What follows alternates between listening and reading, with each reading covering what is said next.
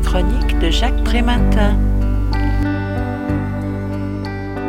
Tout ce que vous avez souhaité savoir sur le travail des aides médico-psychologiques, les AMP, au contact du polyhandicap a de grandes chances d'être dans l'ouvrage intitulé Le polyhandicap au quotidien, guide à l'usage des AMP. Même si personne ne peut prétendre à l'exhaustivité, le livre de Catherine Derouette est d'une grande richesse et d'une vaste érudition, alors que bien des guides se contentent parfois d'une énumération de dispositifs, de réglementations et de protocoles, sans laisser à la pédagogie la place qui lui revient, l'auteur déploie une humanité qui ne se dément pas d'un bout à l'autre de son ouvrage.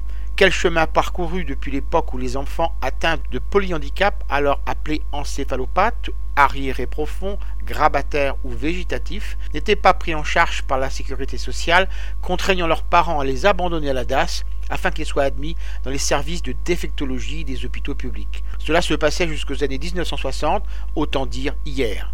Aujourd'hui, ce qui est attendu des professionnels accompagnateurs, c'est l'attention portée, savoir observer, la disponibilité, savoir individualiser la prise en charge, et la recherche de sens, savoir identifier une façon particulière d'être au monde. Personne n'est vraiment préparé à prendre en charge un enfant atteint de polyhandicap.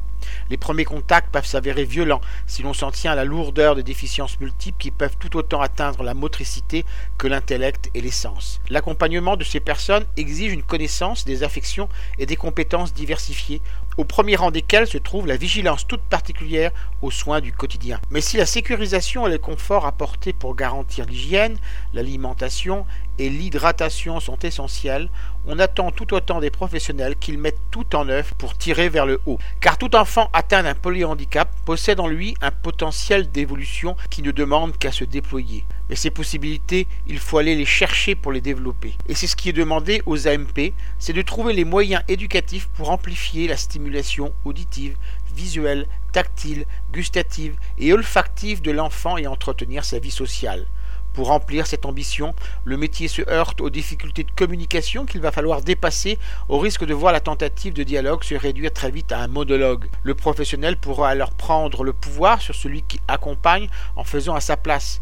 Cette dérive peut d'autant mieux être évitée qu'un vrai partage de savoir-faire réussit à se concrétiser au sein de l'équipe pluridisciplinaire avec des ergothérapeutes, des orthophonistes, des orthoptistes, des psychomotriciens, des psychologues, des infirmiers et des médecins qui interviennent auprès du même public. Je rappelle le titre de l'ouvrage que je viens de vous présenter, Le polyhandicap au quotidien, guide à l'usage des AMP. L'auteur en est Catherine Desrouettes. Il a été publié chez ESF en 2013 et est vendu 19,90 euros. Vous pouvez retrouver le texte de cette critique dans le numéro 1074 de Lien Social. Il est consultable sur le site du journal www.lien-social.com ou sur mon propre site www.trématin.com. Je vous dis à très bientôt.